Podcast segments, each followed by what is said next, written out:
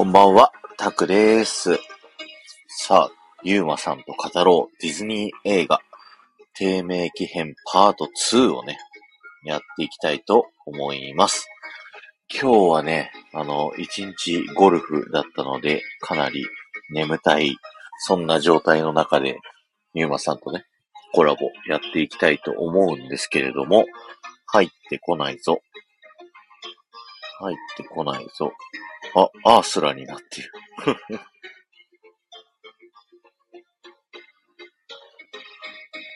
あ、来た来た来た。招待送ります。こんばんは。こんばんは。どうも。こんばんは。聞こえますか？もらいました。あの、オープンチャットの画像もうちょっと早くくれたら、それに違うんしたのに。。ですよ今見つけて、これを9時までに3分で仕上げたっつ。やっつけ仕事っすよ、あれは。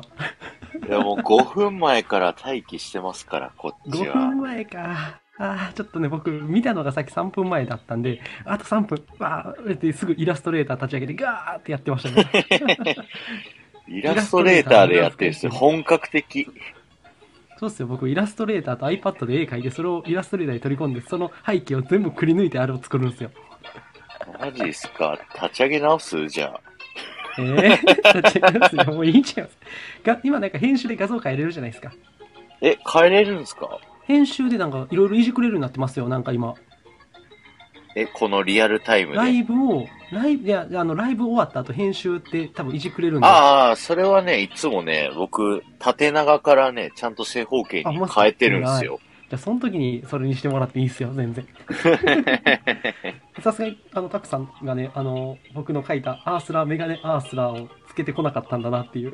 あれ、画像くれないんですもん。あれ、僕、あれ、あれインスタ上げてなかったっすか？あ、インスタね、見てなかったっす。あ、マジか？また渡します。ちょっとダウンロードしとこうじゃあ。というわけでね、昨日は、えー、あげつまさんとコラボでしたね。はいはいはい。そう、む丸裏かぶりで。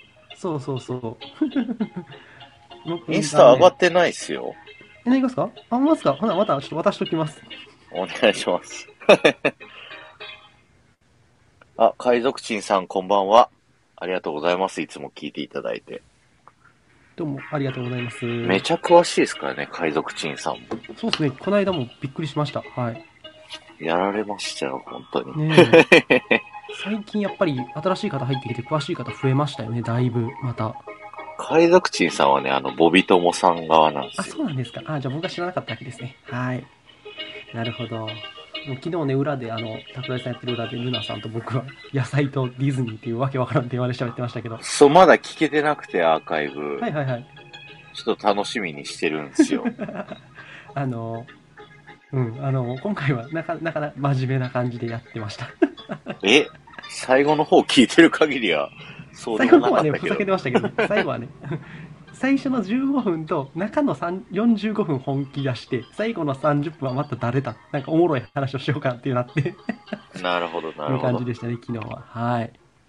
了いやでもね、あの解しました。、僕もあの、最初まだあの、あげつまさんとは、多分最初の15分か20分ぐらいしかまだ聞けてないんで、はいはいはい。明日奈良に行くね、道中にラジオ感覚で流しっぱなしにしようと思います。でもまあ、あの、あれですよ。なかなか全然普段と違う配信になってますよ。ほうほうほうなんかね、S えーあれですよね、あの、メンバーシップ。メンバーシップ。まあね、僕はね、ちょっとね、内装では触れないんでね、僕にはちょっとね、縁遠い話なんですけど、いやいやいや、何そんなことないっすよ。僕の何かがあるのかっていうね。うん。まあまあまあ。面白い配。信してる人、ああ、あの、まあいいや、今度話しましょあ、やった。ありがう。とうございます。僕、ありますよ、アイディア。マジっすか？先輩。はい。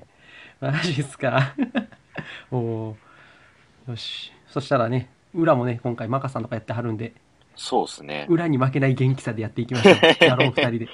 はい、やろう二人で、キャピキャピ二人に戦っていきましょ 戦っていきましょう。もう、あの、ぶつかっていきましょうよ。う。はい。真面目路線でね、しかも。あとアーカイブ聞きに来るって言ってたんで、二人。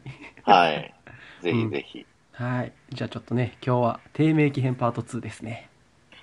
もうまさにね、重たい感じで。ちなみになんか11月28日スタイフディズニー部の発足1年記念じゃないですか。はいはい。なんかね、そこのなんか、なんか一応関連付けてなんかできたらいいなと思ったんですけど、僕が出したのがこのリストっていうね、全然記念でもないっていうメンツが。なんかそういう記念するんだったら、例えば、アナ雪とかさ、まあ、行きたかったんですけど、もう仕方ない。もうこれで勝負するっていう。そうっ11月のすね。もうこれで勝負するということっすねはい。あ、ピコさん来ましたね。おかコリーナさん。ピコアイコが来ましたよ。ん、イタコン様です。イタコン様。タクラジさんね、飲み会しながら聞いてくれててありがとうございます。あの、金曜日ちょっと。そう、一瞬だけいやいやいや、あの、相談だけ投げ込めばよかったなと思って。そうですね。でもまあ、11しまったな月28日やるらしいんで、僕も知らないかったんですけど、勝手に。なんで知らない間に全て決まってんだよっていうね、衝撃ですよ。はい。さて、まあ今回、じゃあやっていきましょうか。よろしくお願いします。えっと、今回ね、2002年から2007年なんですけども、これね、僕、タイトルとりあえず言うんですけど、トレジャープラネット、ブラザーベア、ホームオンザレンジ、チキンリトル、ルイスと未来泥棒。見たことあります？全部。これね、あのー正直覚えてないの多くて、はいはいはい。昨日今日で慌ててね、あのー 上3つ、この画像の、はい、えーっと、どれだ？トレプラ、ルイス、ホームオンザレンジか。を、もう、トレプラだけちゃんと見て、他はいはい2人はもうシークバーをこう動かしながら、あこういうシーンあったな、あったな、あったなって見ました。ああ、なるほどね。あの、僕的にはルイスと未来泥棒が今回一番面白かったと思うんで、もったいないですね。トレジャープラネットはまあそんな力込めなくてもっていう。トレジャープラネットね、結構でも好きなんですよね。さて、ね、あ、ポンポコさんも、おたぬき様がやってきてましたおよ。たぬき様、こんばんは。合唱。合唱。藤岡弘的に言うと、合唱 偉大な大先輩に、えいっていうね。まあまあ、それも置いといて。はい。というわけでね、今回は、まあ、前回のコラボに引き続き、2000年代低迷期編を振り返っていきたいと思います。はい、よろしくお願いします。ちくわさんもありがとうございます。こんちくわ。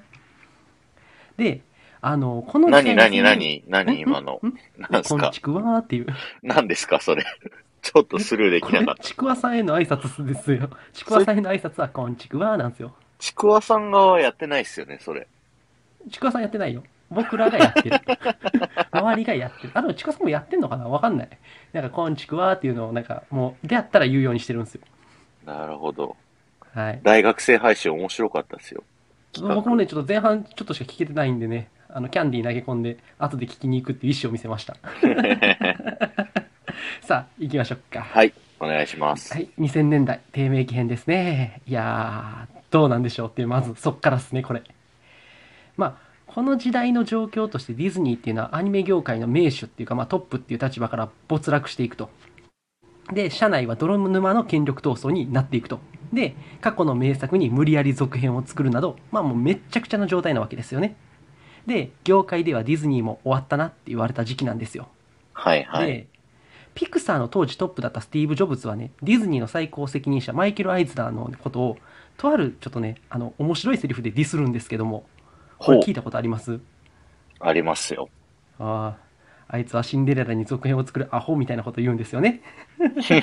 ひどいなと言うんですけど、まあ、こき下ろされてたんですよ、要は。その、要はさ、映画とかに全く関係ない業界の人たちから、あいつはアホだと言われとったんですね。まあそんなボロボロのディズニーがどうやって復活への歩みを見せるのか、その手前までの話を今日はしていきたいと思います。というわけで今日は、ボロボロのディズニーを振り返っていきます。なのはいで僕は結構辛辣なことを言います。はい。皆さん、覚悟しておいてください。楽しみにしてました。はい。ということで、えー、トレジャープラネット2002年。2002年と言ったら日韓ワールドカップあった年で、僕小学校4年生かなんかなんですけどね。桜地さんは何歳でした？2002年だと、13あ歳なる、ほど、なるほど。中学生ぐらいですね、そしたら。中1ですね。ピコリンさんは多分結構もう、あれですよね、いい感じの、もう多分お仕事されてる年だったと思うんですけども。マイナス1歳ですね。マイナス1歳。生まれてない。ということでね、まあそういうことで、まあこのね、トレジャープラネットって、あの、あれなんですよ。明確にアトランティスから進化してる作品やと思わなかったっすか？そう、なんかぽい感じでしたよアね。トランティスの失敗してるところを全部良くしたのがトレジャープラネットだと思います。だからう、んうん。僕ね、結構面白いと思いますよ、これは。僕結めちゃくちゃ面白かった。うん。で、どこがじゃあ良くなったかっていうと、まず第一に、やっぱり冒険シーンがきちんと描かれてるっていうところですよね。うんうんなんかね、バカにしてると思われるかもしれないですけど、アトランティスここが弱いんですよ。うん。ご都合主義な感じですね。ご都合主義のオンパレードで、まあ、いやいのいやいの話が進んでいくと。うんうんそっから考えると、冒険シーンがちゃんとしてるだけで、トレジャープラネット評価5割増しなんですね。だから、この冒険部分がしかもね、きちんと描かれることで作品のドラマ部分に深い描写を描かれてるのも、実は加点ポイントですね。だから、うんうん。冒険シーンがあることが作品内のドラマをよりよく描けてると。ここがまず非常によくトレジャープラネットはできてます。で、うん。謎解き要素もあるんですよ。まあ、気持ち。気持ち謎解き要素もあると。特にね、海賊フリントの元仲間ロボット、ベン、BEN との出会いで、彼のメモリを探すなど、確かに、まあ、取ってつけた感じはするんですけども、それでもアトランティスはね、文字を読むだけっていうのと考えると、まあ、運命の差があるなといん。うことで、まず今作はきちんと過去作の失敗してる点をきちんと修正してると。そういう意味で、あちゃんとやってんじゃん、ディズニーって言える作品だと思うんですよ。うんうんうん。ちなみにベンはね、また山寺宏一っていうね、山寺宏一を使いすぎ問題っていうのはあるんですけどね。でも、何でもかんでも山寺宏一にさせたらええと思ってるっていうところなんですよね。山ちゃんといえばっていろんなキャラクターが上がってくるんですけど、そうそうそうでも、ベンはね、出てこない。出てこないね。見てないとわかんないと思う。うん。昔ね、ハッピーセットでベンのね、なんかセットあった記憶が思い出しましたよ。へえ。あったんですよ。なんかバラッバラで、それを合体させたらベンになるっていうのがあったんですよ。まあ、どうでもいいですね。で、だから、あの、今作のメインストーリーでね、それで、トレジャープラネットって要は、あの、宝島なんですよね、もともとは。うんうんうん。児童文学って言ったらいいのかな。まあ、それを、はいはいまあ、宇宙に置き換えた作品になってて、まあ、かつて伝説の宇宙海賊フリントが残した金銀財宝が眠る星を目指す話になってると。うんうん。その冒険がメインなんですけど、その裏で描かれるのは主人公ジムとサイボーグのジョンの交流交流ですよね。で、このジョンっていうのは結論から先に言うと今作のヴィランなんですよ。うんうんうん。でも今作での彼を一概にヴィランとも言い難いっていうね。なぜなら、ジムと最も深く交流して、彼の成長を促すお父さん的な役目をするから、メンター的な役割をするんですよ、ジョンは。そう、いい感じの関係ですよね、そなかうんそうそうね。。で、まあ、もともとね、もともとはそのトレジャープラネットの宝を全て横取りしようっていう海賊なんですよね。で、ジョンっていうのはずっとそのチャンスを伺ってた。でもそこでジムと出会って、要はそこで信頼関係を築いちゃっていくっていうね。で、ん。ジムも最初ジョンは怪しいみたいなことを直感してるんですけども、まあこれは多分ジムが不良っていうところがありますよね。まあヤンキーじゃないですか、結構。警察に連行されたりとか、結構やんちゃなんですけど。で、そこでジョンはね、最初ジムをこき使って自分の周辺を嗅ぎ回る余裕すらないように、もう働かせてね、ボロボロにしようと企むんだけど、でも結局それを乗り越えていくことによって、二人はだんだん友情を深めてしまうっていうね、これちょっとね、なんか奇妙な関係なんですよね、これ。で、まあ、セーリング、宇宙用セーリングで2人で乗って、2人の間に、まあ、信頼関係が生まれていく。要は、ヴィランなのに信頼関係が主人公との間で、要はその生まれていくっていう、結構変わった作りになるんですよね、これ。こっから話は。うんうんうん。結構印象深くなかったですか、それ。そうっすね。で、まあ、ジムっていうのはお父さんがいない、その面影をジョンの中に感じ取ると。それはジョンも一緒で、自分には息子がいないからけど、息子いたらこんな感じなんじゃないかっていう愛情を抱くようになっていくと。いや、本当は倒さなきゃなんない相手に情が移ってしまうと。うんうんそして愛情すら抱いてしまうっていうのは、実はこれ、火の鳥の黎明期編って読んだことありますか？読んだことないです火。の鳥っていう作品のね、黎明期編っていうのがあって、はいはいまあもうこれ名作なんで、ぜひちょっと読んでもらいたいんですけども、ナギっていう主人公とサルタヒコっていうキャラが出てくるんですけども、この関係なんですよ。もう、まさしくこの関係。だからその火の鳥っていう風に説明したら一番わかりやすいです、この映画。うんなので、ぜひちょっと火の鳥もね、読んでみてほしいんですけども。で、まあ、こう二人は奇妙な信頼関係を築いていって、これは基本的に物語の終盤まで変わらないと。うんうん。で、ジョンの一味のへ、えー雲のスクループっていうキャラクターが出てくるんですけども、まあ、これがね、うんうんあの超新星爆発の事故に見せかけてアローっていうのを殺害しますよね。はい。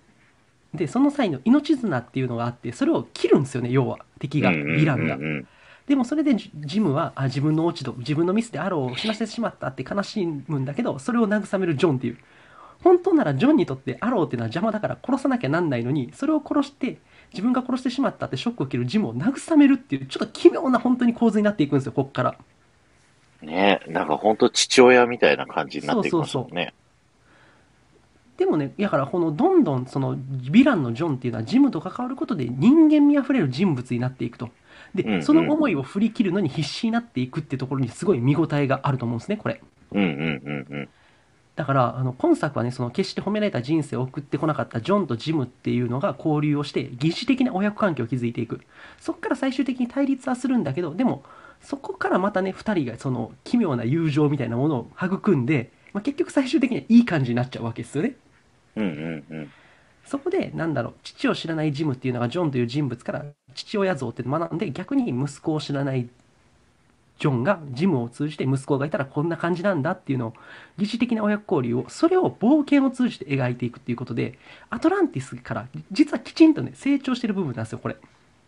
アトランティスみたいにそのなんかなんだろう行ってそのままうまくいきましたじゃなくてちゃんと冒険の中にドラマがある。ドラマにちゃんとなんか冒険とドラマに意味があるってことですよね。冒険に意味があるんですよこれ。だから非常に見応えのある作品でただこれを工業的には振るわなかったとまあ多分なんですけどディズニーにこういうのもう求めてないんだと思うんですよ。こういう路線の作品を多分。そうっですこれね。以降おそらくディズニーでこういう正直な冒険ものっていうのはあんまりやってないということですよね。うんうんうんうん。そう。なので、まあ、これはねすごい面白い作品ではあったんですけどもちょっと工業的に振らなかったのもまあすごい理由としては分かるなと思いますうんうんうん。でもまあ僕はすごいアトランティスよりは面白い作品になってたと思うしちゃんとアトランティスから成長してるんで僕は別にこの作品嫌いではないですはいもう一回見ろって言われてもう一回見るかなっていうところあるんですけどなんか世界観がスター・ウォーズっぽいっすよそうなんでね。すよねあの月にあの港があるじゃないですかはいはい。あそこの描き方がもう思いっきり「スター・ウォーズ」エピソード1のコルサントなんですよ。やってることはほぼ「スター・ウォーズ」そう、うんうん。であのね古い反戦じゃないですか。反戦が宇宙を飛ぶっていう構図になってるんですねこれ。はいはい。この古いというかなんかその普通に宇宙的じゃないものが宇宙を飛ぶっていうと例えば銀河鉄道999とか宇宙戦艦ヤマトとかねそういったノリの作品なんですよこれ。だから。確かにだらそういう確かに。ところでなんかその日本宇宙 SF 的なものの要素を汲み取ってんじゃないかなとも思うんですよね反戦を空飛ばすっていうところで、まあもちろんその反戦が空を飛ぶっていうのはかいあの宝島っていう元の原作からも取ってるアイデアだと思うんですけどそれが宇宙飛んじゃうとどうしてもね39的な松本零士的な感じがしちゃうなっていうのはすごい見てて思ったんですけどね。ただまあドラマ部分すごい見応えあるんで僕はまあ好きな作品ではありますねこの年代にしては。はい。うんうん。ちなみに桜地さんもこれにはもうないっしょ豆知識なんかって思うんですよ。これはねちょっとね、薄いんですけど、ほうほうほうほうあの、主人公たち、ベンたちが乗る船が、うん、RLS レガシー号っていうんですけど、うん、この RLS っていうのが、宝島のその原作者のロバート・ルイス・スティーブン、ブンソンさんからほうほうほ取ったんですってっていうぐらい。う。なるほどね。さすがにこれディズニーランドになんかないんですか？何も、ゆかり。あのね、でもテーマ聞いたことあるんですよねあの月のところ。ああ、はいはいはいはいはい。どっか流れてんじゃねえかなって思ったんですけど、ちょっと調べが間に合わなかった。まあ、あれですね、アトランティスのあの、なんか、トゥーン、トゥルトゥーン、トゥーン、トゥーン、トゥルトゥーンと一緒ですよね。そうそう、あれはもうポートディスカバリーのテーマになっちゃってるんで、どっちかっていうと。ねだからどっかで流れるんでしょう、多分。うん。どこで流れてんでしょうね、でも。トゥモローワールドランドとかなんかわかんないですけど。でも、そっち系だと思うんなるですよほどね。SF 的なね。ね。う。うんん。というね、まあ僕としてはまあ、だから悪い作品じゃなかったなとは思うんですよ、このトレジャープラネット。うんうんうんうん嫌いじゃないです。嫌いじゃないけど、これディズニーでやる必要があるのかっていうところにはある作品だと思います。まあ挑戦的って意味ではいいと思うんですけどね。確かに。はい。でですね、じゃあ次行きましょうか。2003年ですね。はい。ブラザーベア。これは見たことある？ってこれはね、大好きなんですよ。ですね。これも結構いい作品ですよ。はい。うんうん。で、あの、今作はね、実は類似作品が多いと。まあ、何かっていうと主人公が何かやらかすとそれに対して人間ではないものに変身させられてその罪を償いなさいっていう物語じゃないですかこれね、うんうん美女と野獣とかラマになった王様と同タイプの作品ですよねブラジャーベアって書いてありますよ。ん？ブラジャーベア？拾わない拾わない。ここはスルーだよ。もうねピコさん関西人やから血がもうあれですよね。もう血は抗えないですね。うん。そう。美女と野獣とラマになった王様と同系統の作品ですね。あとねプリンセスの魔法のキスもまあこの派生にはなってくるのかなっていう要は何かしでかして罪によって人間じゃないものに変身させられてその罪を償う反省しなさいっていうタイプの物語なんですよ。うんうん。ただ今作は過去の類似作よりもここのテーマ性が重いです。非常に重い。っていうのはこんな今作品の主人公キナイはあの重い罪を犯してしまうと。それはこの世界観で人間的に描かれたクマを殺すっていう罪なんですね。うんうん。その罪を犯した機内っていうのはグレートスピリットっていう、まあ、とんでもないなんかわけわからん神様の力みたいなの怒りを買って熊の姿に変えられてしまうと。そこからどうやって機内は人間に戻るのかっていうのを今作のメインストーリーとしてるわけですね。うんうんうん。ちなみに前述したようにこの類似作品ではある種呪いのような現象を解くのに主人公の学び成長は不可欠でした。要はあの美女と野獣だって、まあ、どうして人と人は中身より見た目なのか見た目より中身なのかっていうところをすごい学ぶし、まあ、ラマになった王様も基本的には他者への思いやりっていうのを学ぶことが、まあ、それが直接的に元の姿に戻るきっかけにはなんないんですけどその反省をすることが重要だったわけですよねうんうん。だから今作はある種そのなんだろうなそういったものに対して命を奪った罪っていうことで呪いの段階が1段階上がってるんですようんうんうん。ラマとか美女と野獣は人殺してないわけですよね意決しただけっていう、うんうんでも今回は罪殺したっていうことに対する罪なんでレベルが1段階上がってるんですよだから重いんですよちょっとうん。なるほど。今回この主人公キナイが学ばなきゃいけないのは何かっていうと動物つまり人間でない存在も人間と同じように愛し愛され生きてるっていうことなんですねそれを学ばなきゃなんないと、でもっと言うと人間も動物も本質的には変わんない。だから命は尊ばれるべきっていうそのことを学ばなきゃいけない話なんですよ。うん。そういう意味で今作で機内に生かされたものっていうのは重いっていうのが特徴です。で重い。主人重いんですよ。そうそう。重いんですよ。だからこれ結構。で主人公はね機内末っ子です。次男のデナヒ長男のステュカっていうね。でそんなこと中でひょんなことからシトゥカが熊のせいで死んでしまう。それで、えーその熊を復讐で殺そうと機内はして殺すと。そのせいでグレートスピリットで、まあ、熊の姿に変えられてしまうっていうことですね。でただなんか悲しいかなその次男デナヒはね今度弟を熊に殺された兄と弟を熊に殺されたんであろうことか熊の姿をした機内を殺そうとするっていうちょっとややこしいドロドロしたヒルメロみたいな話になっていくんですよこれ、昼メロ。うん、ヒルメロですよこんなんもうやってることは。でそっから実は今作2つに分岐するんですね熊になった機内が子熊であるコーダと共に光降る山を目指すっていう話とうんうん。この旅で要はそのなんだろうあもう一つはその要はデナヒですねデナヒが機内が変身したクマを要は機内を殺したクマだと思い込んで追いかける話ってこれが2つ要は並列して語られていくとうんうん。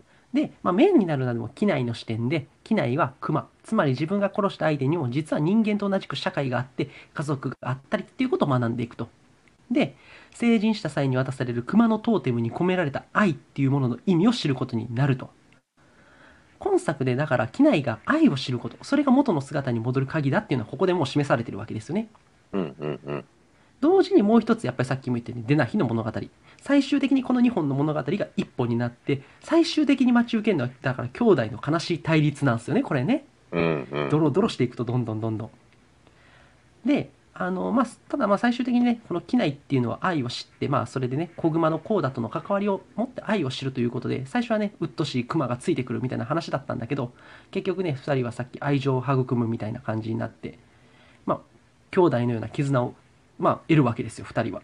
うんうんだからさっきも言ったようにあの実はトレジャープラネットと共通しているのはもともとニック機クマっていう存在、まあ、ニック機存在ヴィラン的な要は主人公機内にとってヴィラン的な存在だったクマそのクマになっちゃったことによって敵側であるものと要は交流するってこれ実はさっきのトレジャープラネットと一緒なんですよやってることはうんうん構図としては。で、そうやって愛を知っていくということで、まあなんか似たようなことなんか2作連続やってきたなっていう僕は印象を受けたんですね。でなるほど。そのね、人間の時、キナイっていうのは3兄弟の末っ子で、常に兄に守られ、そして愛されてきたと。で、兄シトゥカの死の原因になった熊を殺すのに躍起になってたんですけども、そこでね、大体分かってくるんですよ。実はこの熊も、要はシシトゥカはね、その、熊は、要は、なんかシトゥカを殺す気はなかった。要は、なんか自分の家族を守るために殺す、間違い、まあ、自己的に殺してしまったってことを知るわけですよね。うんうん。で、シトゥカもシトゥカで熊を殺す気はなかったと。やっぱ弟を守るために守ろうとして、それで、まあ、まあ、戦って死んでしまったっていう。要は、互いにその愛する何かを守るっていう、殺そうとするんじゃなくて、守ろうとしたってことがお互い分かるっていうことですよね。うんうんうん。そこに、まあ、兄のデナヒがやってきて、それに気づいたんだけど、デナヒがやってきて、デナヒはでも自分の熊を殺そうと、あとコウダを殺そうとすると。それを守ろうとキナイは必死になる。だから、シトゥカと同じ行動をするようになっていくわけですよ、最終的に。これが要はそうの、愛を学ぶっていうことなんですね。自分の命を投げ出しても、えー他者の命を守る、大切なものの命を守るということで、だからこういうのを最終的に学ぶ話なんですよ。だから対立にも実は意味があると。うんうんでうん。今作うまいのはあのねなんだろうもう一つの視点があってデナヒっていうのは実はかつての機内なんですね怒りに身を任せて家族を殺された怒りで殺しを正当化して狂ったように槍を突き立ててくるっていう実はこれが過去の自分だと要は過去の自分と対立することによって成長するとも言えるわけですよ。いやうまいんですよこの辺の作り方が。うんうん。だから今作すごいね人間の立場とか動物の立場どちらにも深く感情移入できるし物語の載せ方が非常にうまいと。で機内を殺しに来るのが実の兄デナヒであるっていう点もまたこの作品の悲劇性を強めてるっていうとも言い方ができると思います。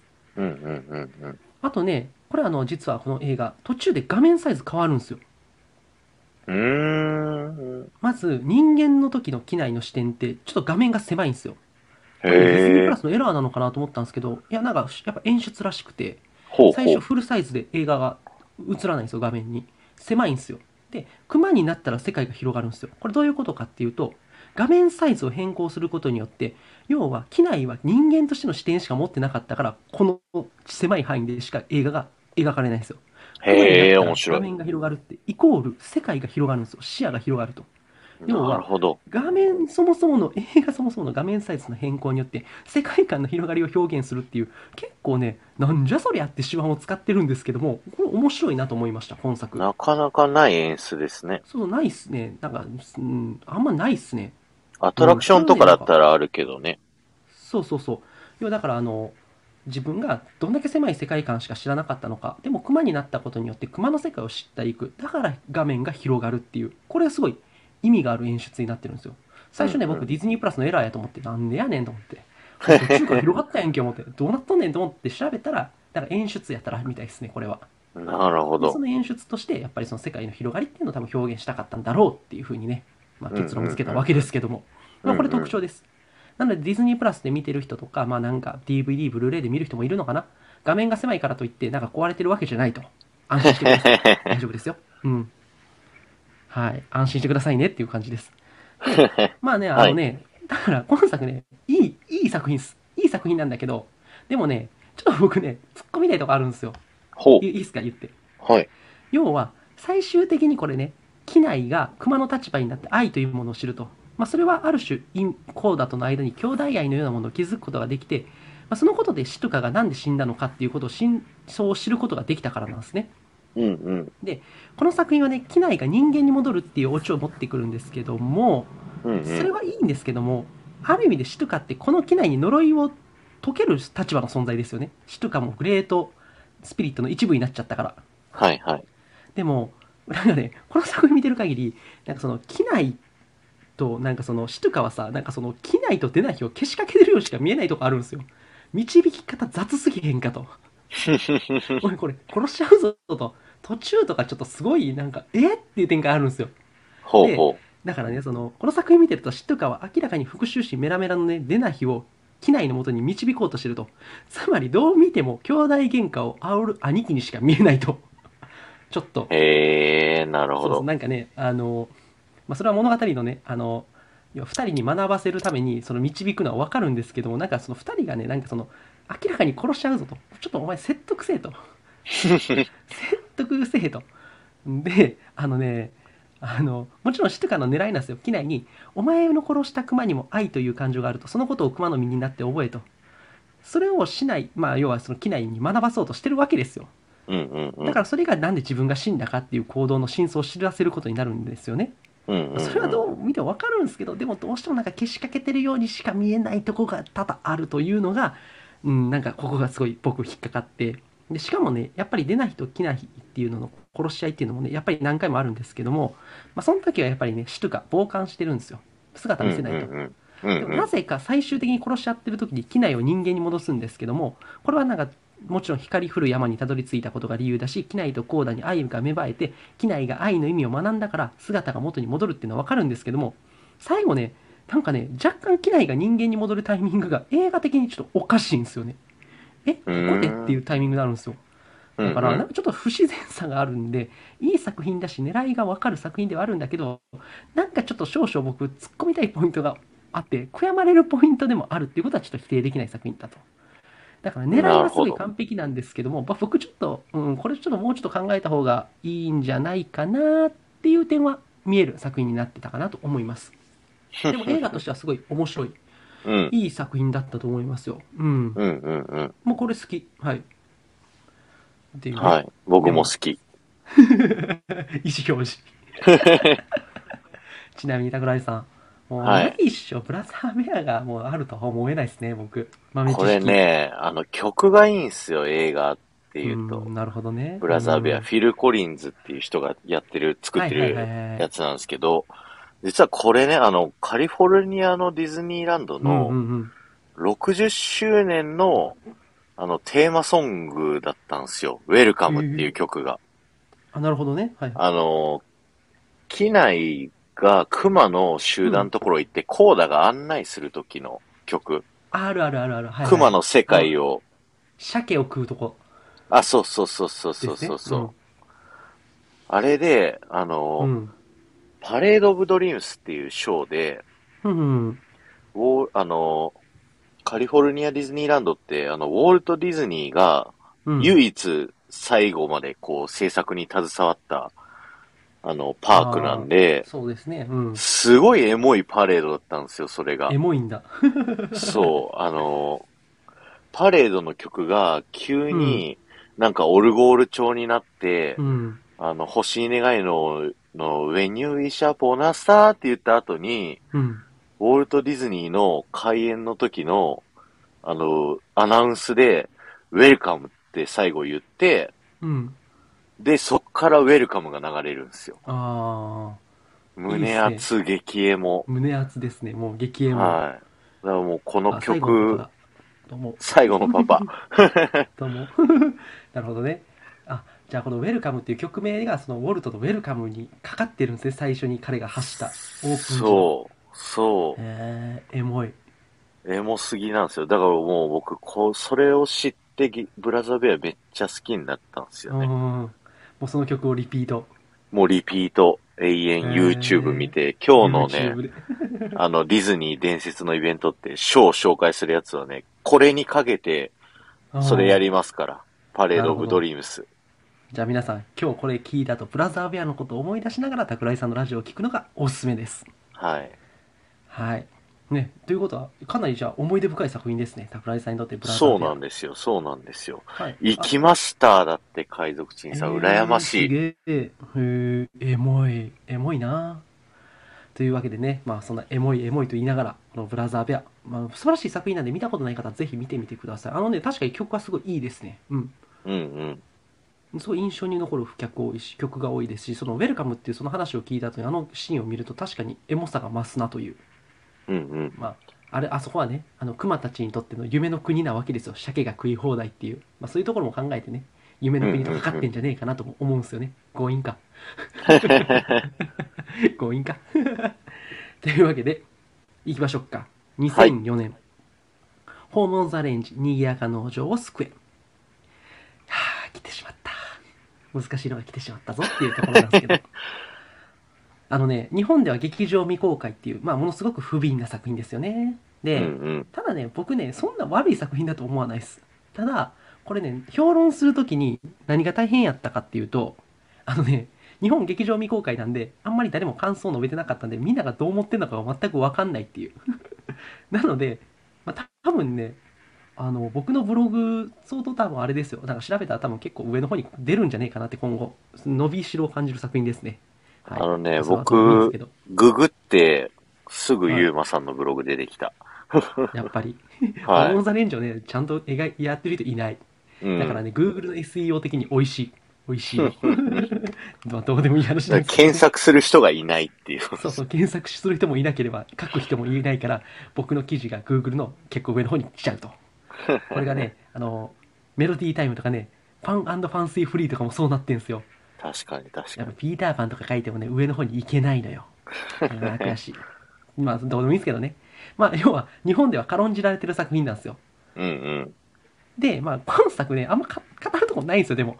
至ってシンプルな物語構造。もう古典的とさえ言えるほどのシンプルな物語構造。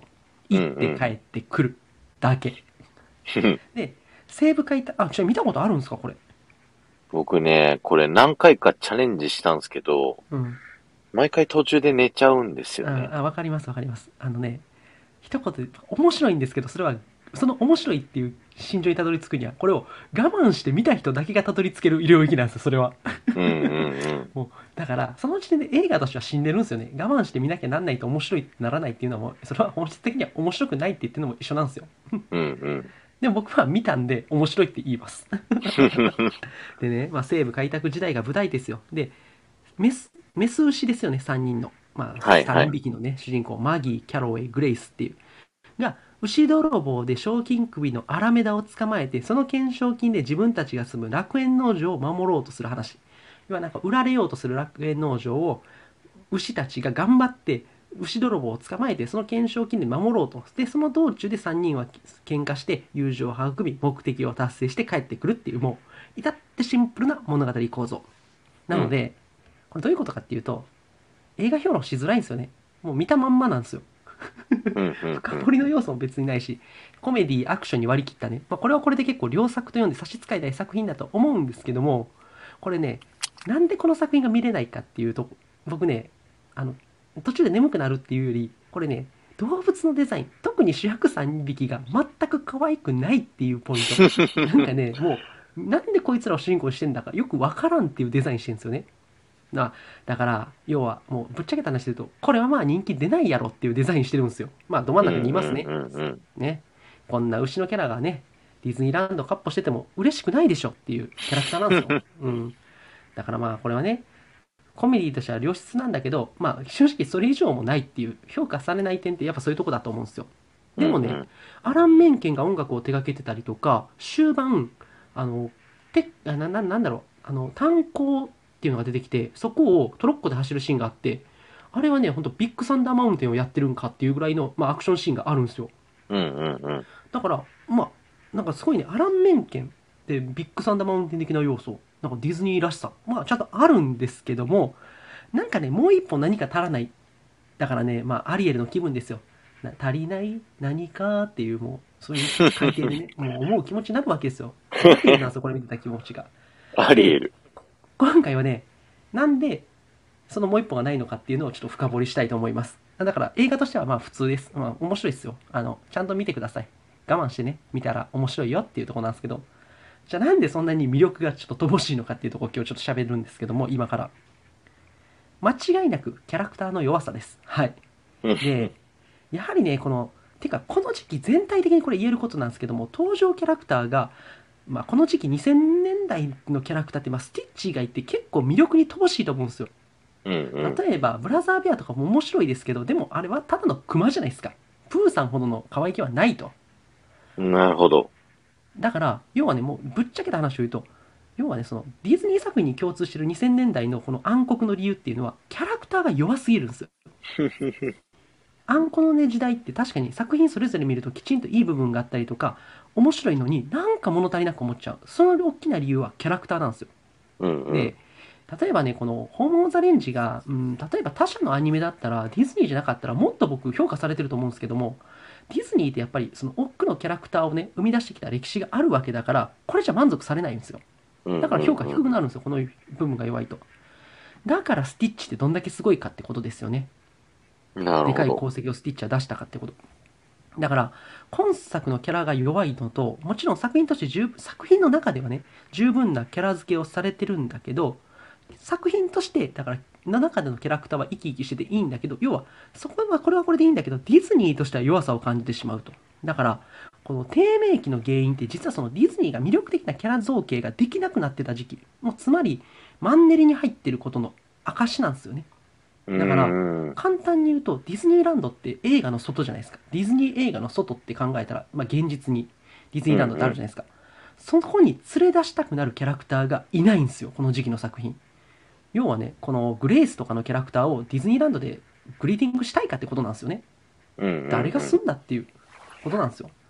このだから5作品だとね、キナイとコーダだけ。やっぱそうですか。うん。しかも海外だけですけどね。えー。まあ熊だからねこのわけわからん牛さんたちを思って出してしかもね結構主人公がねもう結構下品なんですよ。下品なおばはんなんですよね。キャラクターとしては、うんうん。うん、だからねそういうところがあるんでやっぱ低迷期の低迷期たるゆえんは映画の外に連れ出したくなるキャラがいないっていうことなんですよ。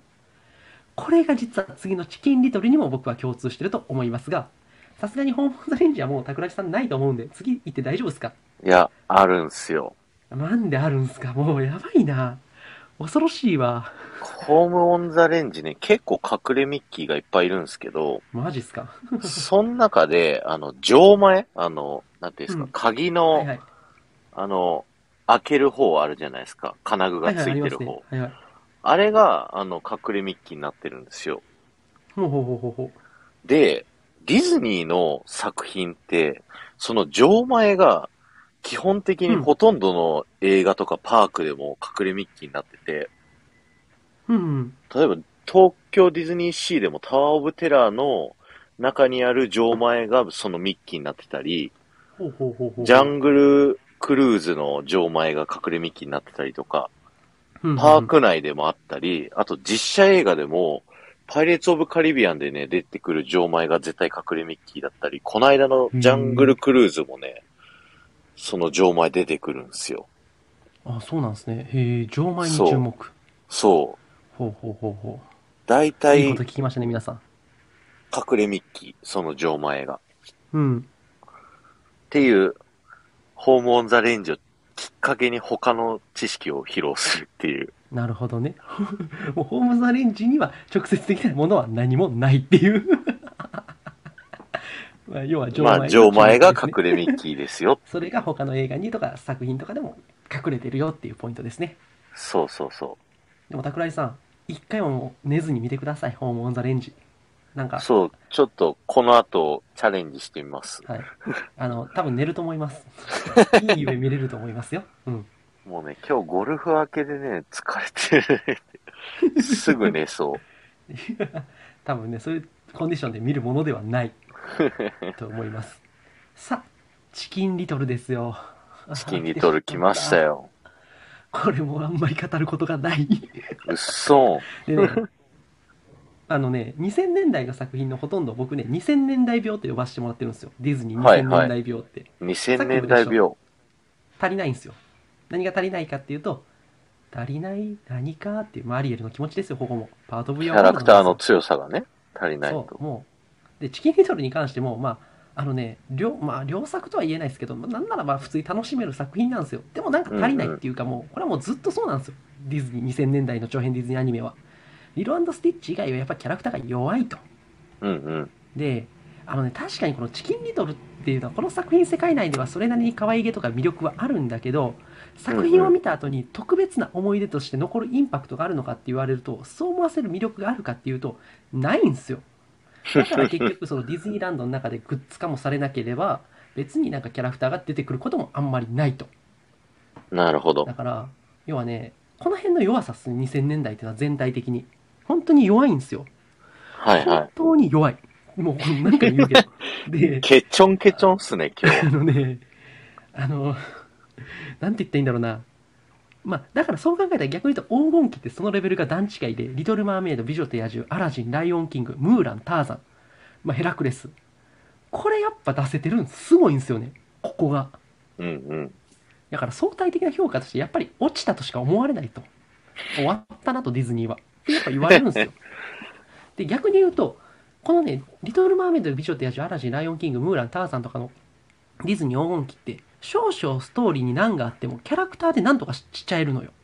キャラの魅力で逆転できるの。だから。ここが黄金期の凄さ。キャラの魅力で映画の弱さを補完できる。でも今回、このね、2000年代は映画の質とかストーリー自体狙いはよくわかるんだけど、キャラが弱すぎて印象に残らないっていう、真逆の方向になっていくわけですね。だから工夫は見えるんだけど足りない。それがキャラクターの魅力。その病、この病気はチキンリトルにも全く当てはまります。ちなみにこのダイナソー、あ、すみません。ちなみにチキンリトルはダイナソー以来の CG アニメですよね。2作品目なんですね。よくわかんない。なんで CG なのかはよくわかんないですけど。まあ一応チキンリトルについて触れていきましょうか。はい。あのね、これね、実はイギリスで原作があるんですね、童話の。うんうん物語としては、頭に木の実が落ちてきたっていうのを、空が落ちてくるっていうのを勘違いしたひよこの話で、転じて悲観論者を指す慣用句として用いられることがあって、ペニーペニーと呼ばれる作品が原作です。うんうん。要は、なんだろう？なんか空が落ちてきた、木の実が落ちてきただけで空が落ちてきたって大騒ぎして、あああいつはあんななんかすぐそういうこと言うみたいな、バカだなとか、悲観論者だなとか、まあそういうふうにね、あの言われる、なんて言ったらいいんだろう。まあそういうなんか四字熟語みたいな、なんかそういう話なんですね、もともとは。うんうん。で、実はディズニーはこれを43年、1943年に短編映画チキンリトルを制作公開してるんですよ、実は。だから今回2度目のディズニーアニメ化なんですね。これね、古い方好きでしたよ、僕。マジっすか ?43 年版。狼になんか食われて終わらなかったっけ？そう。うん、あの、今から言おうと思ったんですけど、まあ簡単に予約すると狼がチキンリトルを空が落ちてくるから騙して、ここに集まったら安全よって騙して、逃げてきた鳥たちを狐が、あ、じゃあ狼が食べるって話かな？狐かなどっちだったっけ、うんうん狼だ食べるんと思う。はい。食べると。狐かな？まあどっちかな？はい。狐が狼ですね、確か。わりかしね、バッドエンドなんですよ。うんうん。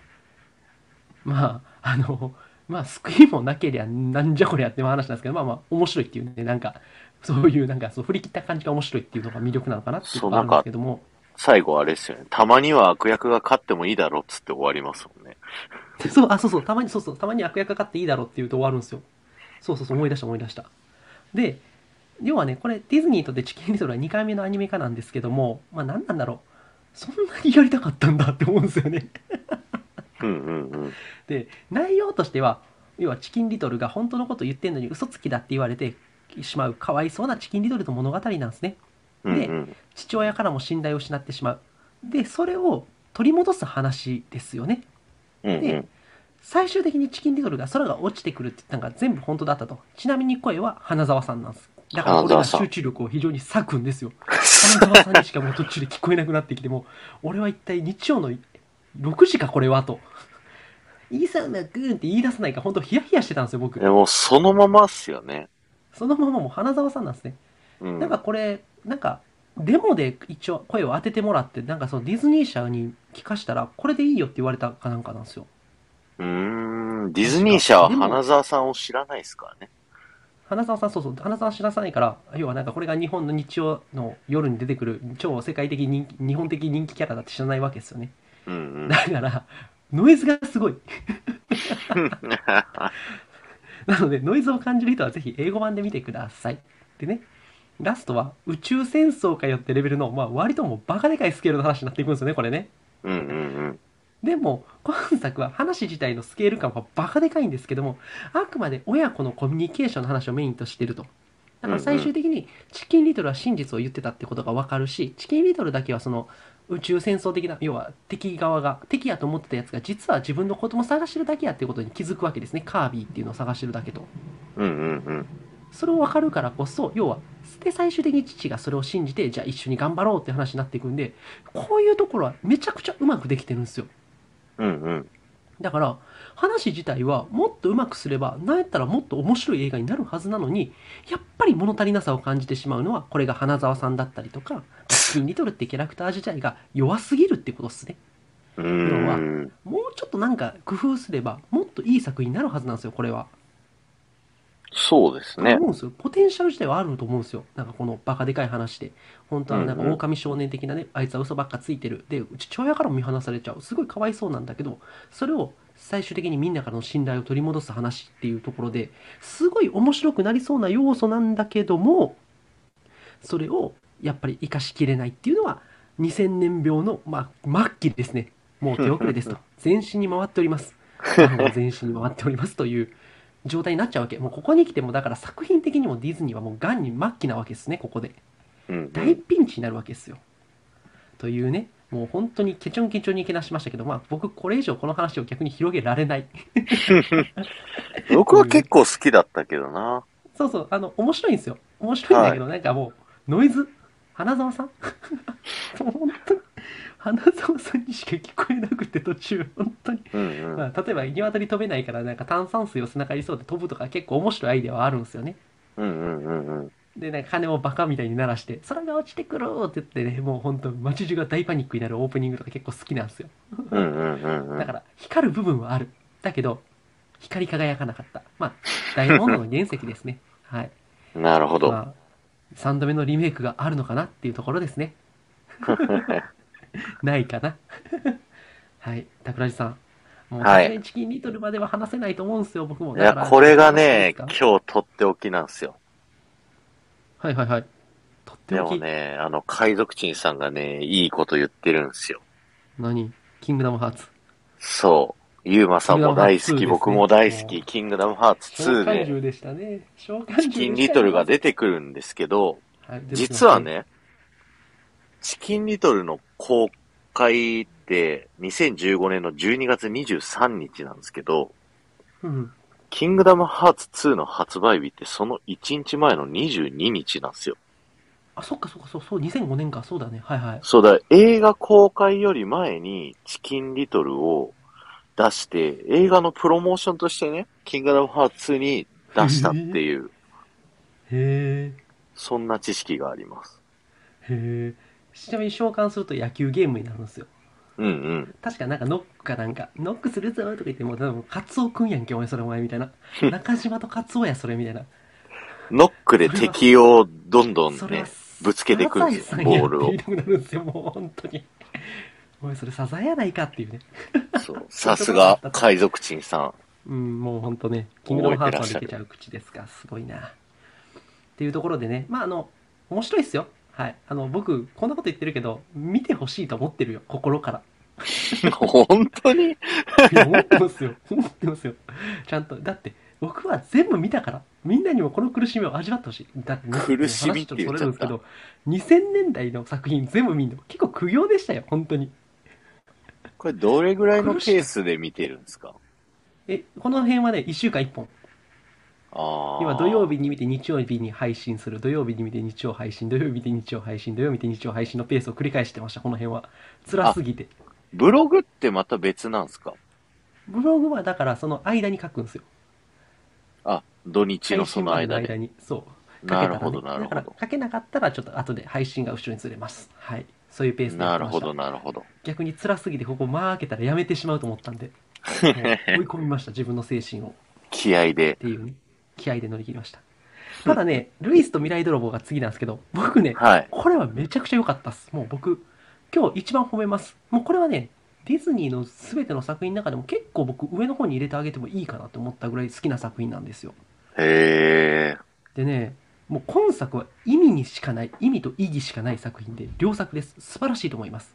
うん、っていうのは、2006年にディズニーがピクサーを買収してから初めて劇場公開された作品なんですよ。だから、これまでのチキンリトルとはレベルが格段に変わるんですね。うんうんうん。ジョン・ラセターが制作に介入して公開延期してもいいから全面的作品を作り直しなさいと。で、こう、それで公開された経緯があって、まあもちろんね、続編やる予定だったらしいんですけど、ジョン・ラセターが、まあ続編はできないねって言ったらしいですね。だからまあまあまあ、ジョン・ラセターがこの作品を見てどう思ってたかっていうのはね、あの、察するべきとこあるんですけども、うんうん。要は、ピクサーが入ったディズニーっていうのは生まれ変わったわけですよ、ここに来て。2006年以降。で、だから今作は実はすごい自己言及的な要素が強くて、今後のディズニーのやり方を全方位的に宣言する構図の作品になってると。だから、うんうん冒頭ね、これ、ルイスのセリフがすごいいいセリフなんですよ。世の中には改善できることがいっぱいっていうセリフから始まるんですね。へえ。いずれこの未来、この作品における未来で発明王となるルイスの人生を象徴する言葉になるんですけども、これは実は現実のディズニーにも当てはまると。っていうのも結局ずっと喋ってきた2000年代ディズニーっていうのは2000年代病っていう癌を抱えて、もう全身末期癌と、もう手遅れですと、もう死にますと言われてた状態なんですね。死にます。ファンの、結局あなたはもう余命何ヶ月みたいな状態だったわけですよ。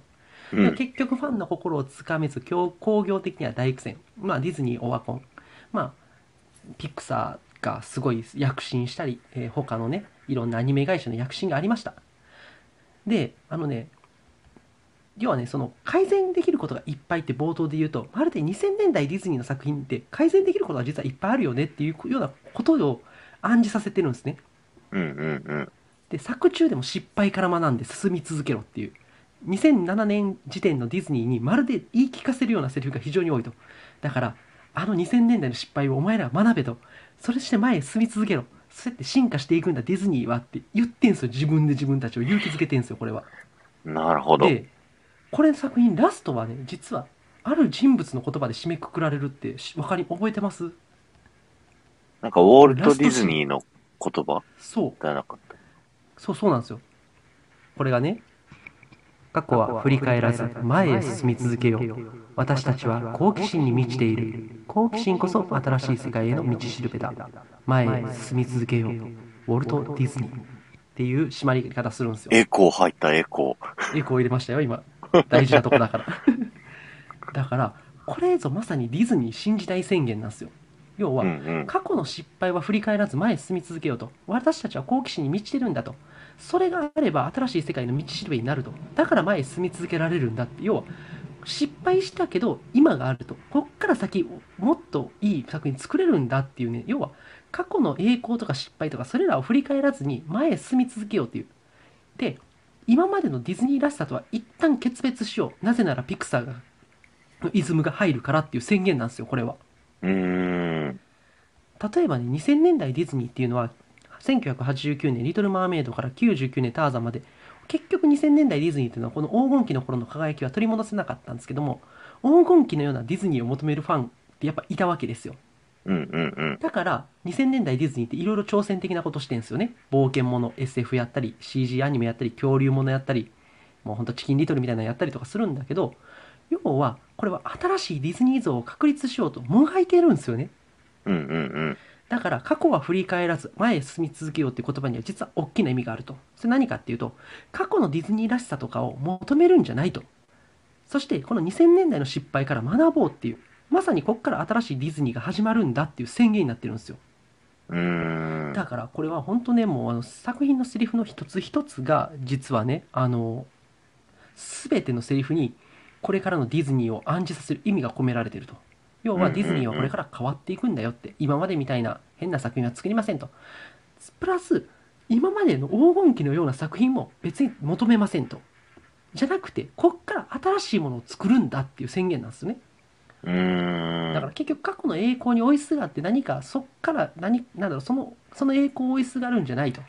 で失敗を失敗だと割り切るんでもないと。いろんなものから学ぼうっていうそして新しいものを作ろうという宣言。それがピクサーとディズニーが合併したっていうことなんですよね。なるほど。で物語としてもだからその未来の世界で発明王になるルイスと。で彼が世界で最初に評価されるきっかけになる発明品を狙って要は未来を変えようとするヴィラン山高帽の男と。でそんな山高帽のも男を追いかけて未来からやってくるウィルバーっていうところで、まあ、その3人が出会って未来へ向かうって話になると。で、まあ、そこで山高王の男のな山高帽の男の謎とかルイスの使命ウィルバーの正体が明らかになっていく。感覚的にはバックトゥーザフューチャーです。やってることは、うんうんうん。まあ、それが一番わかりやすい例えだと思うんですけどもでも今作の主人公ルイスっていうのは物語の序盤から終盤にかけて彼は未来よりもどっちかっていうと過去を追い求めると要はこの構図ってルイスがディズニーっていうことなんですね過去の栄光を追い求め続けてるっていうこととも言い換え可能なんですようん。構図としてね。なるほど。でルイスはなんで過去を追い求めるかっていうと母親に孤児院の前に捨てられてて要は母親の本当の顔が見たいと母親にもう一回会いたいって思うだから過去をこだわるわけですようんうんうん。天才的なひらめきで人間の記憶を映像化するっていう装置を開発して自分の母親を見つけようと思うわけですねだから今作のルイスの行動の原動力は全て過去への執着なんですよ。だからせっかく未来に行くにも彼は未来にも行ったにもかかわらず思いはずっと過去に抱え続けるとで。ヴィラン山高帽の男も実は過去に起きた出来事を引きずってルイスを恨んでそして過去を変えようと暗躍するとだから今作品は舞台が未来になりながら主人公ヴィランはどちらも過去に思いを馳せてると。このキャラの置き方がやっぱり現実のディズニーを表してると。要は過去の栄光を追いすがるような姿ですよね。だから、うんうん。序盤から中盤今作はずっと過去への思いに縛られたキャラクターが右往左往するっていうのを描くんですよ。うーん、なるほただど。最終的にそんな過去に縛られた2人がその縛りから解放される物語とも言えるとうんうん。で、まあ、要はねその山高帽の男っていうのはまあ実はとある男なんですよね、まあ、それはルイスのせいでまあ不眠になって フライを落とすっていうフライを取れないかななんか野球を失敗してそこからもう人生転落するっていうかわいそうなやつなんですようんうんうん。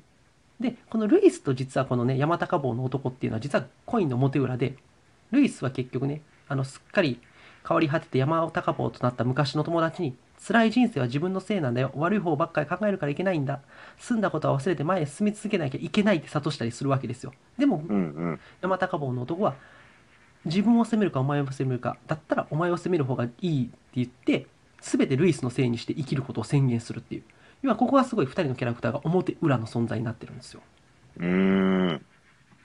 で結局ねそのなんだろう。ルイスは確かにこの作品を通して最初は母に会いたい。要は過去に執着してたんだけどぐこのね山高帽の男と説得とかそういう物語の展開において前を見る大事さっていうのを学ぶわけですよね。うんうん。でも結局山高帽の男はそうはならなかったと。過去への執着を捨てられず未来を見ずにずっと後ろばかり見てルイスを恨むと。そんな道を歩むと。だから。今作は過去の出来事それが人生を大きく変えたとしても不幸になってもいつまでもそのことを引きずってはならないと。そのことも肯定して前へ進むっていうことがすごい大事なんだっていうのをルイスが語る作品になってるんですよ最終的に。なるほどですね。だから過去の執着を捨てて結局未来へ向かっていくルイスと過去に縛り続けられた山高帽の男っていうところがすごい実は分かれていくんですよ。途中までは同じことを考えてんだけど途中までは過去に縛られるんだけど、ここから2人が分岐していくっていうすごい。実はすごいうまいんですよねこれが。今最終的に山高帽の狙いっていうのは成就してそれが AI の反乱っていう未来を到来させて、まあ、そういうね暗い未来を打破して今作は幕を下ろすと。でささやかながらルイスっていうのはその山高帽の男の過去を少しだけ修正してあげると。まあディズニーらしい遺恨の残らないラストをきちんと用意してるっていうところもねまあ優しいなと思うんですけども。うんうんうんうん。最終的にこのルイスっていうのはね精神的成長を最後にすると。要は母親が自分を捨てるシーンを過去に戻って見るんだけど彼は結局彼女を見ようとしないと。だからルイスにとってはこの母に捨てられたことすらも素晴らしい今の人生につながってるんだってことに気づいたからですね。要は過去にどんな嫌なことがあってもしかもうそれに縛られても仕方ないと。それよりも今の自分がどう生きてるのか。今の自分がどれだけ幸せなのか。今の自分を幸せと思おうっていうところを要は自分で決めるんですよね。だから前へ進み続けようと。だからそのために母に会うことはもうしないっていう決断をすると。うん、素晴らしい。過去に何、うん、過去に何があったとしてもその出来事全て受け入れてそれもあって今の自分がいるっていうね。そのことを認めてそんな自分を肯定するっていう作品になってって、まあ、これはねあの一昨年かな。37セカンズっていう、まあ、ちょっと名作映画が日本であったんですけども、まあ、それと非常に近いんで、まあ、ぜひちょっとそっちもね、あの注目してもらいたいとは思うんですけどねはい37セカンズセカンズっていうね、37秒間っていう、まあ、映画の37 37セカンズですね。はい。これもね、ちょっと名作だと思うんで、まあ、ぜひちょっと調べてもらってもいいと思うんですけども、はい。で、最終的にウォルト・ディズニーの言葉で今作は締めくくるということで、要は、これはルイス、まあ、ルイスにね、例えばこの作品の中で言うと、ルイスよ、この後頑張れよっていう、ルイスへのエールでもあると、ウォルト・ディズニーからの。で、我々へのメッセージでもあるし、ディズニー自身へ新時代宣言っていう側面があるっていうことですよね。なるほど。だから、ちょっと最後整理すると、ルイスと山高帽の男っていう過去に縛られたキャラを出しつつ、でもずっと縛られてはいけない、未来に目を向けようっていう構図になっていくと。うんだからなんだろう、このメッセージは実はそのディズニー自身にも向いてる。だから過去の栄光失敗とか、それらは全て縛られてはいけない。それよりも前へ行こうと。そのために後ろは振り返らず新しいディズニー像を作るんだっていう宣言なんですね。この最後のウォルトの言葉で締めるっていうのは。そして、その宣言通りディズニーっていうのはここからボルト、えープリンセスと魔法のキスなどなどで、いよいよここからまた復活の時を迎えていくわけです。それが最終的にアナと雪の女王で爆発をしていくんですけども、要は、このメッセージをと得て、ピクサーとディズニーが合併して新しい会社として、まあ、生まれ変わると。要は、その、なんだろう、やっぱりね、その暗黒の終わりと黄金の始まりっていうところには、やっぱりここをブリッジする作品があるんですよ。例えば、そのイカボートとトード氏はシンデレラと暗黒時代をブリッジしたし、えーオリバー・ニューヨーク・子猫物語も暗黒時代と黄金時代をブリッジすると。そういう作品なんですよね、これ。だから、面白いのは、黄金期と低迷期の間にある作品は大体素晴らしいっていう。もうこういうことなんですよ。うんだからこれもやっぱ例に漏れず、ルイスと未来泥棒があったから、この先のゴールデンがあるということですよね。ゴールデンタイムがあると。うんなるほど。非常にね、メッセージ性の込められたこの作品は、見応えもあるし、語りがいもある作品だったんで、本当に僕これおすすめですね。はい。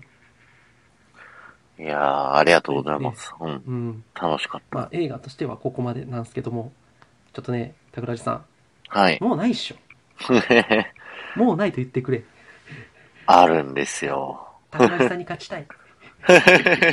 でも僕が映画をこれやりますって言って出した時点で絶対あるもんねって思う。逆に。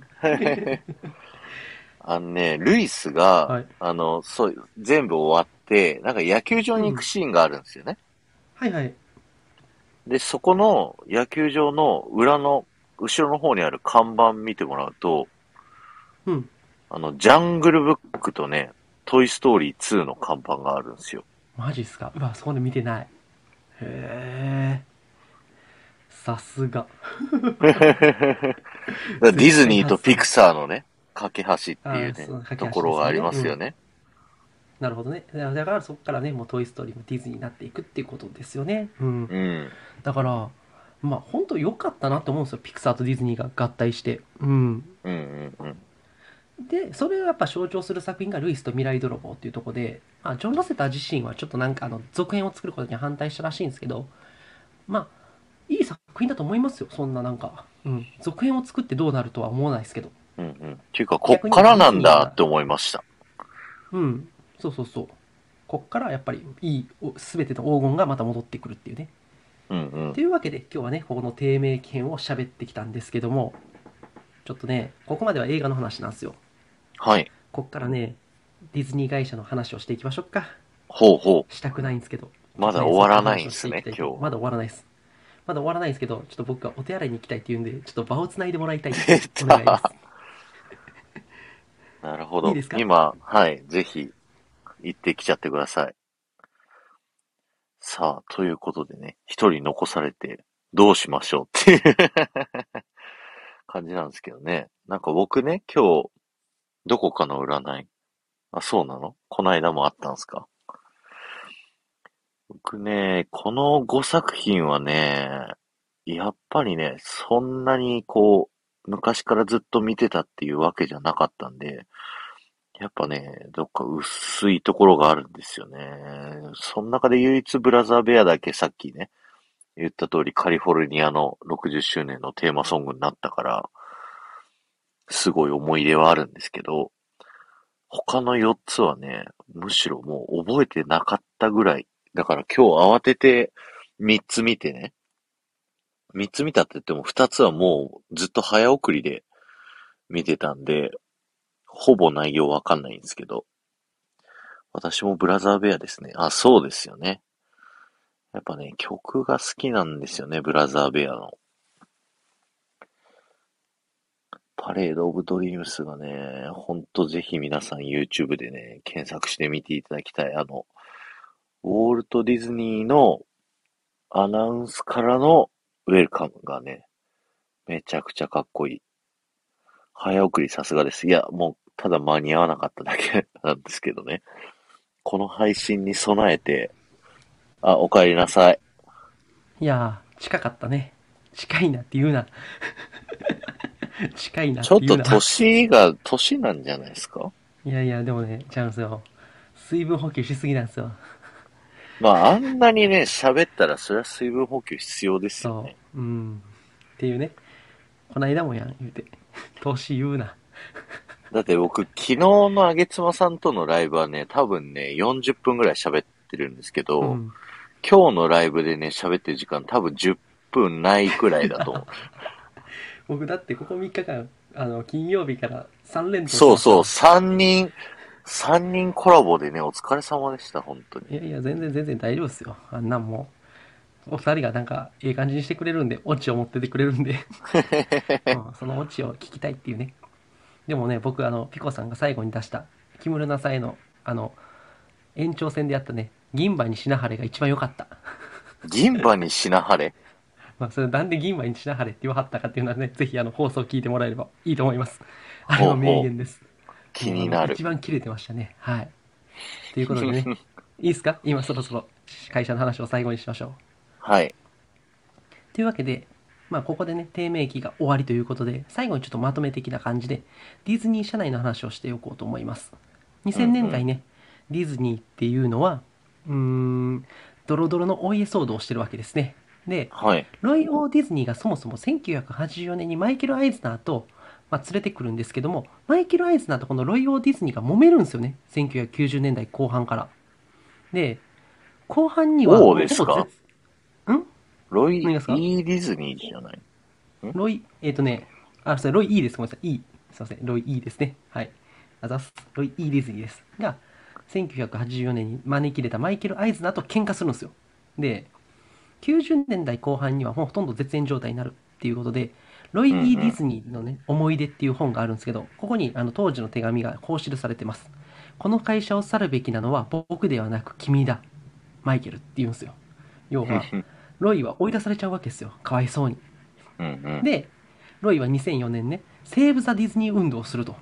要はここで彼はファンや周知の人間にディズニーを守るためにディズニーの現経営陣と俺は戦うんだっていう、あのーことをするわけですよ。宣言するんですよ。でうんうん。現経営陣が株主総会をする前日にロイ・イー・ディズニーは独自の株主総会を開催して要は徹底抗戦をするわけですね。で結果ロイ側に支持が集まると。でアイズナーは結局退陣を余儀なくされてこの戦争には結局ロイが勝つわけですよ。いろんなファンたちを巻き込んでいったりディズニー好きとか仲間を巻き込んでアイズナーをまあなんとか退けることに成功するとで、ディズニーに帰還したロイっていうのは何をするかっていうと、ボブ・アイガーにディズニーの経営の勝ち取りを任せようと。で、2005年にボブ・アイガーが、まあ、就任と。で、彼の主導でピクサーとの合併が進むと。で、実はアイズナーってどうしようとしたかというと、ピクサーとの関係を切ろうとしてたんですね。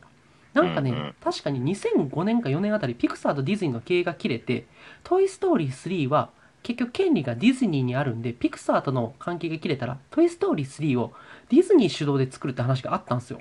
うんうんうん。だからそのディズニーランドとかからも、なんか要はもうピクサー作品が撤収するっていう、なんか話もあったらしいんですよね。ちょっと僕そ詳しくわかんないですけど、なんか揉めたらしいですよ、結構。これで。うんうん。で、結局ボブ・アイガーはどうするかっていうと、ピクサーとの合併を選ぶんですね。要は。で、ボブ・アイガーはジョン・ラセターにこう言うんですよ。ディズニーをピクサー化してくださいって言うんですよね。うんうんうん。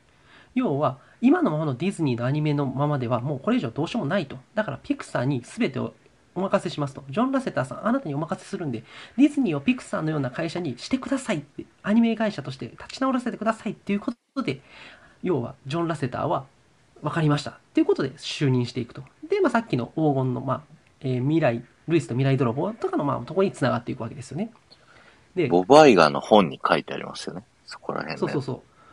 面白いことに、ここはすごい面白いんですけど、実は、えーこの時ね、ドリームワークスってのが外にあるじゃないですか。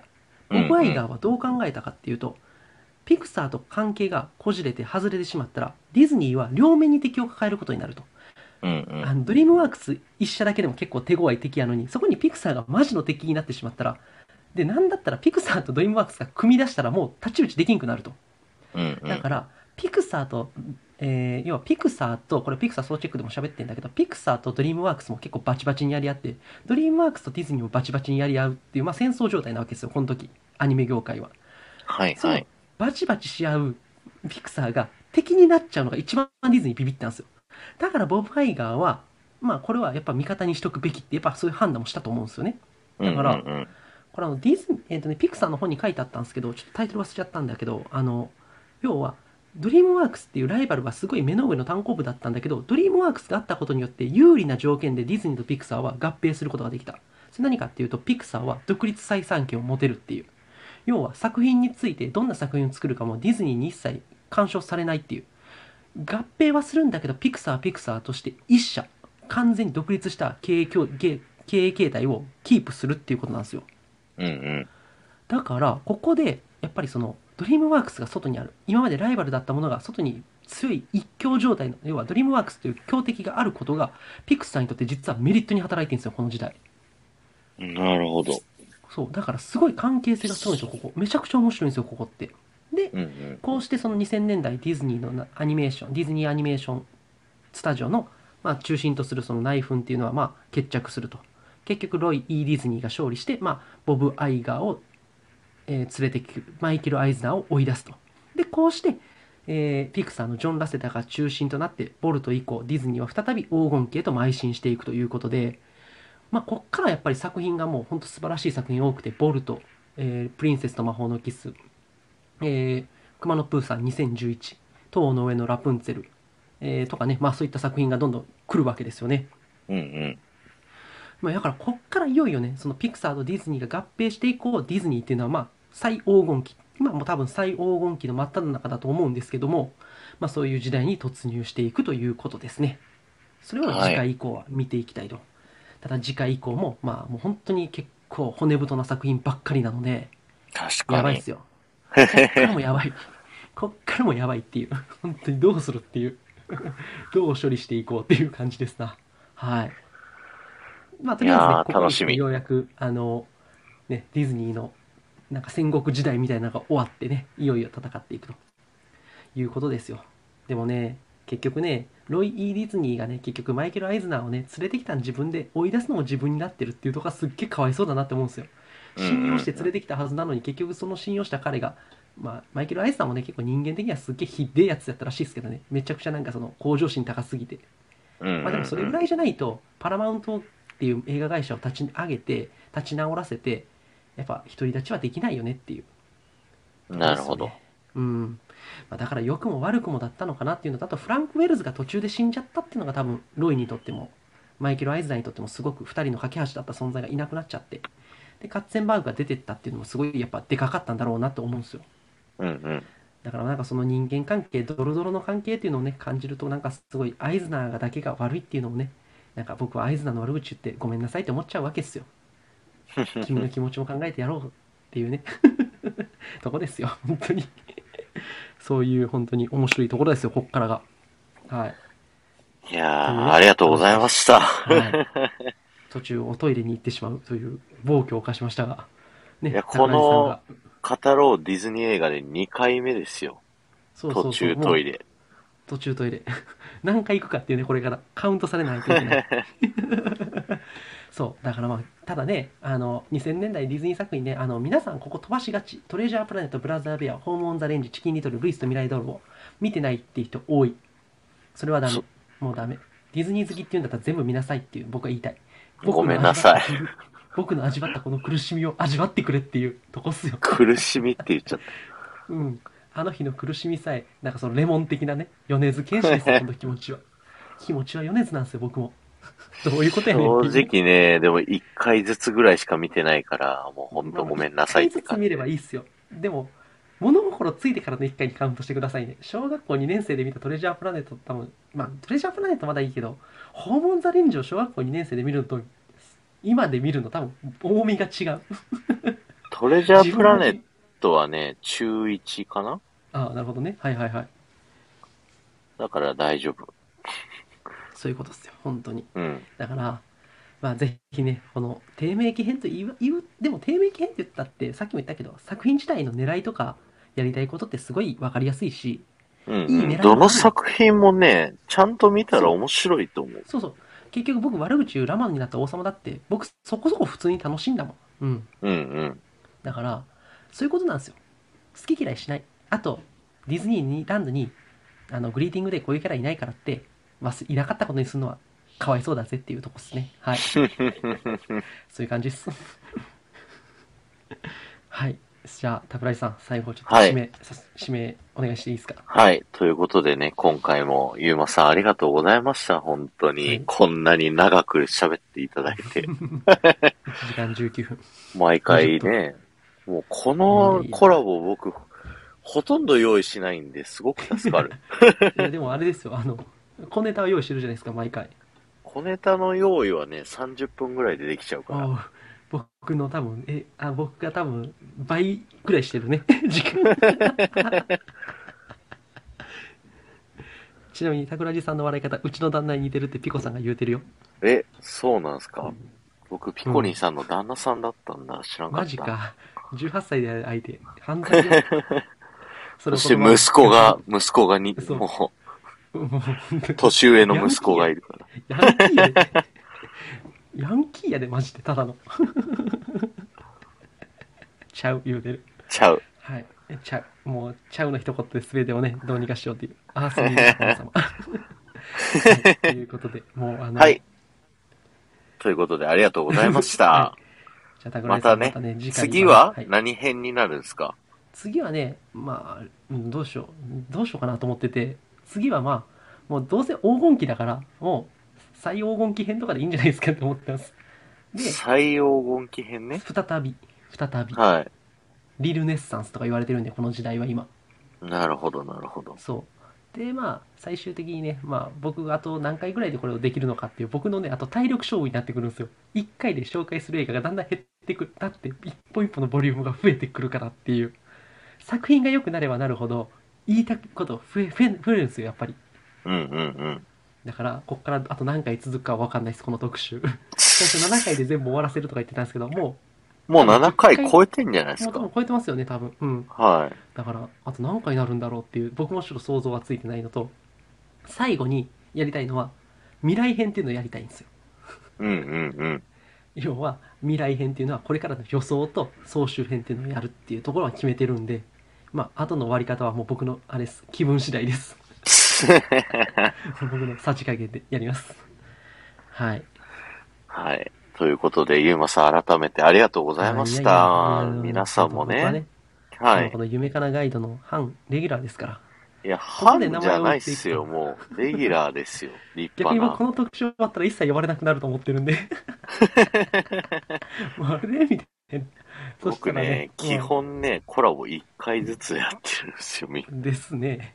僕だけなんか出ずっぱりみたいになってますからね。まあ、あの、んなんやったらそうなったらなんかベジタリアンかけるディズニーみたいな、またちょっと絞り出して、ディズニー虫映画特集とかやりますよ。木村さんの方に浮気してくんすね、そうやって。じゃなくて、桜井さんの方でもやるよ。アースラ特集とか。語れるわ、アースラで。わからん。まあ、アースラの妹とかの話すればいいんじゃない？モルガナね。そう。まさ、まさみね、まさみ。まちゃみ。はい。まさみね。はい。みんなボロカス言いすぎや。すいません。すいません。頑張ります。はい。というわけで、今日は僕は疲れました。はい、お疲れ様でした。はいありがとうございました。じゃあはいまたね、いえいえ次の、えーディズニー最黄金期編を、はい。もうパートお1、楽しみに2分かれるかもということで。はい。はい。多分ね、12月になると思う。なるほどね。はい。はいまあ、年が越せますね。このラジオで僕は。越せますね。2022年も出れるということですね。そうですね。で夢かなガイドっていう略し始めましたからね、ついに。うん、もう、だってもう、噛みそうだもん。夢が叶う場所ガイドってなんかもう、てかね、そっちの名前でね、誰にも言われないから。うんもう、桜地としか言われれない。僕はもう一人で言い続ける。独自ワード作りたがりよね。はい。そう。でも皆さんが使ってくださいね。それもぜひ。はい。こんちくわーとかね。そうね。はい。ということで、ありがとうございました。皆さんも聞いていただいてありがとうございます。では、切ります。はい。おやすみなさい。